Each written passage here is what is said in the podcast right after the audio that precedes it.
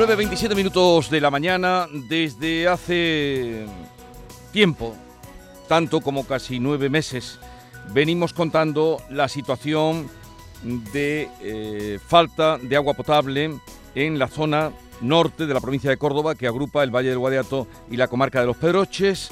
Van para nueve meses, las soluciones no llegan eh, para restaurar o que pueda haber agua potable en las casas. Los problemas eh, se van multiplicando, casas rurales que ya no son solicitadas, eh, problemas en la, en la, piel de niños.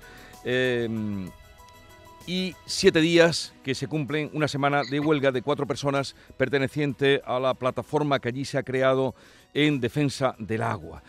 Uno de, una de esas personas que están en huelga de hambre en el Ayuntamiento de Villanueva de Córdoba, donde han pasado pues una noche más esta, es Miguel Aparicio, al que queremos saludar. Miguel, buenos días. ¿Qué tal? Buenos días, Jesús. Muchísimas gracias por darnos voz. Lo primero, como estáis cuatro personas, ¿no? En huelga de hambre. Exactamente, sí. ¿Cómo, ¿cómo lo lleváis? Pues la verdad cansado y ya con ganas de que se termine, la verdad cansados, sobre todo cansados porque dormimos muy poco. Eh, no es nuestra casa, estamos, estamos en un sitio fantástico, hay que decirlo, el Ayuntamiento de Villanueva de Córdoba, que, es un edificio precioso, y nosotros pues estamos en el corazón del, ayuntamiento, que es el Salón de Plenos, que es un, salón también muy bonito, pero que no es nuestra casa y que cuando te tira tanto tiempo en una habitación, pues se hace duro y pesado. y, y, no se duerme, y más que nada, más que el hambre, que ya realmente no se siente el hambre, el cansancio. Este viernes, mañana se va a firmar un documento para la ejecución de la conexión entre los pantanos de La Colada y Sierra Bollera para aliviar la falta de agua. Ayer hubo una reunión en la mancomunidad a la que eh, las personas que están en huelga de hambre fuisteis invitadas o eh, tuvisteis una reunión con ellos. El otro día vino el secretario de Estado del Ministerio de Medio Ambiente, eh, estuvo hablando con vosotros de poner la actitud de la huelga que hoy cumple ya una semana. ¿Qué tendría que pasar para que abandonarais la huelga?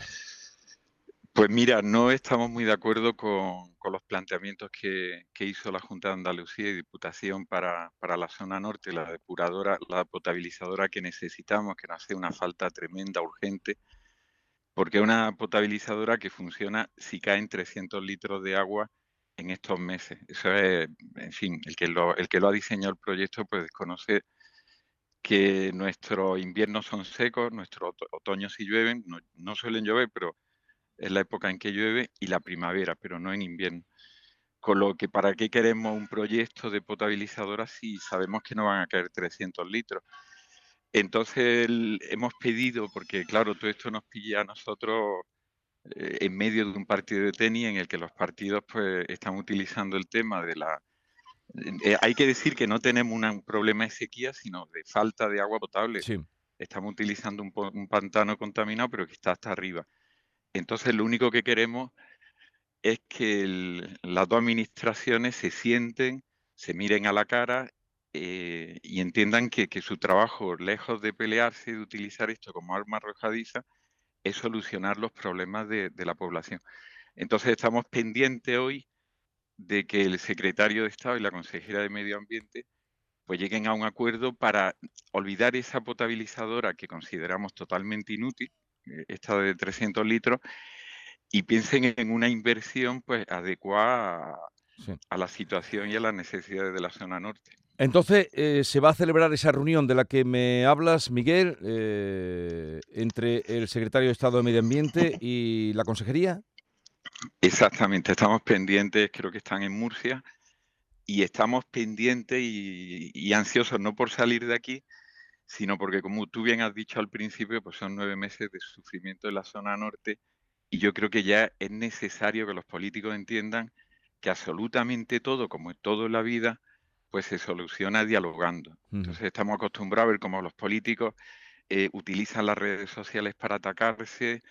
Eh, es algo ya que se ha convertido en habitual y han olvidado pues que, pagamos impuestos, que ellos nos representan y que tienen que cubrir nuestros problemas y nuestras necesidades. Eh, pues quedamos a la espera porque indudablemente este problema que lleva nueve meses no se va a solucionar de un día para otro, ni en una semana. Eh, vosotros la huelga, eh, llevarla hasta que se solucione sería imposible. Acabaríais antes vosotros que llegara a la solución. Pero, eh, ¿qué os haría, te pregunto Miguel, qué os haría de poner esa actitud?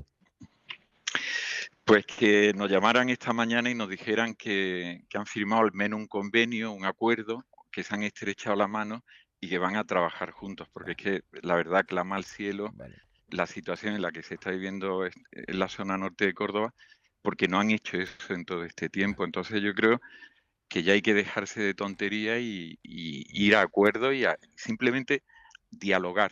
Entonces esperamos pues que nos digan, mira, hemos llegado a un acuerdo. Bueno, pues estaremos hoy atentos a ver qué es lo que pasa. También estamos pendientes de vosotros, Miguel. Eh, saludos a los compañeros que habéis dado este paso en nombre de la plataforma Unidos por el Agua, eh, en huelga de hambre ya una semana en el Ayuntamiento de Villanueva de Córdoba, en la zona norte, eh, en la comarca de Los Peroches. Un abrazo, suerte y que vaya bien, Miguel. Estaremos atentos. De acuerdo, Jesús. Un abrazo fuerte. Hasta ahora.